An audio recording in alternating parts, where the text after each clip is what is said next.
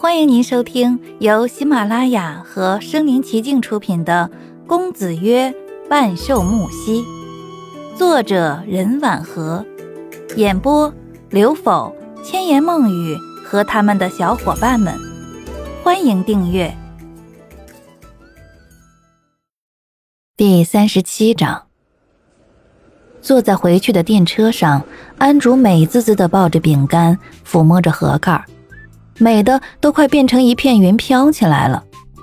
见我在看他，他连忙给我一盒，说：“春秋，多亏有你，我才能吃上穆先生的美味饼干。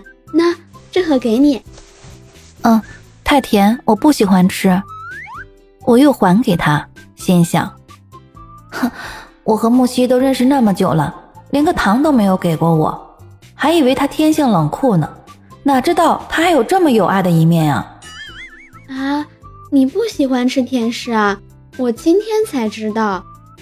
我回过神，想起那天木西第一次领我进入乐天会，我跟着一群孩子吃流水席上的蛋糕，吃的不亦乐乎。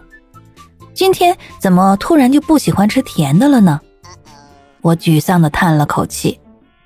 也许是我不喜欢吃饼干吧，尤其是木西送给别人的东西，我更加不喜。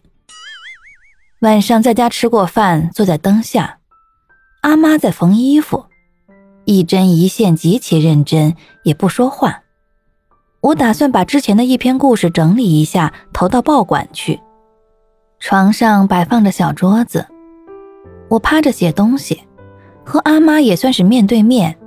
灯光暗淡，阿妈的脸孔隐在暗影中，皱纹更为深刻。看着他那么老还在做工，我心里很不是滋味。就在这时，门被敲响了，我和阿妈都看向门。一想到门外的人若是木西，就心里有阴影般的担忧。阿妈起身去开门，我从门缝瞧出去，竟是推着自行车的白一只。他对阿妈说：“伯母您好，真是不好意思，这么晚还来打扰您。有些事情，我想和您还有春秋谈谈。”阿妈敞开门表示欢迎。见阿妈笑得开心，白一只慌忙将车往墙上一靠，就大步走进来。屋子比较小，凳子又很低，对于大长腿的白一只，坐在低处比较难受。阿妈让我腾了个地儿。让他坐在床沿上。白一只起先看我一眼，那个严肃劲儿又来了。我预感不好，果真在接下来的谈话中，白一只把今天在乐天会见到我的事情告诉了阿妈。阿妈出了口重气，看我一眼，拉长了脸，没有吭声，继续听白一只说。我就像一个犯错的孩子，趴在桌子上，咬着笔头泄愤。这白一只说的话，明显是打算今晚不让我睡好觉。说什么我这个年龄的女孩子对爱情充满向往，罪犯往往抓住这个弱点，将魔爪伸向这些少不更事的孩子。白一只的话是在暗示我和木西之间有什么吗？被这样冤枉，我生气呀！我将笔咬得咔咔响。白一只看我一眼，以为我在磨牙，并不在意。还举起例子，说他家大姨妈、二表姑家的闺女上当受骗，早早的被娶去当小老婆，最后惨死在大老婆的棍棒下，还是当着她丈夫的面活活打死的。为这事儿，她还把她丈夫打得半死，被警局严重处分。我忽然就想起我欠木西的那篇故事，不是让我写关于背叛的吗？白一之讲的这事儿，就是那个老男人见死不救，背叛了那个女人对他的爱。仔细一想，不对，木西让我写女人背叛男人，这故事搞反了，不行。心想着，白一之做警员应该知道不少事儿，如果能让他漏漏嘴，我写出满意的东西，我和木西之间就能两清，以后就谁也不欠谁了。阿妈对白一之说。白警官，谢谢你对我家小女的照顾啊！你看我这年龄也大了，说话总是说不到孩子的心中去。以后啊，还请白警官能多多引导小女。这毕竟啊，你有文化，又是年轻人小女她会听你的话的。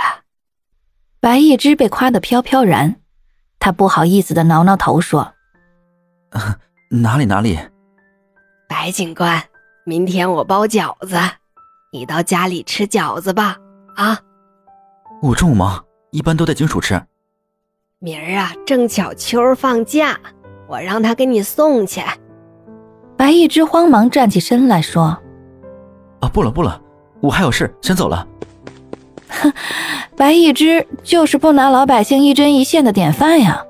一听说要给他送吃送喝，就吓跑了。站在门口看着他骑车而去的仓皇背影，我忍不住偷笑。阿妈不悦地看了我一眼，就转身进屋了。之后她什么也没有说。我写不进去，就早早地躺在床上，一闭上眼就是木膝结实的脊背，心脏就跟敲鼓一样。我紧张地抓着被角，对自己说：“不去想，不去想。”身后是阿妈的叹气声，似有若无，好像蜡烛熄灭时冒出的一缕青烟。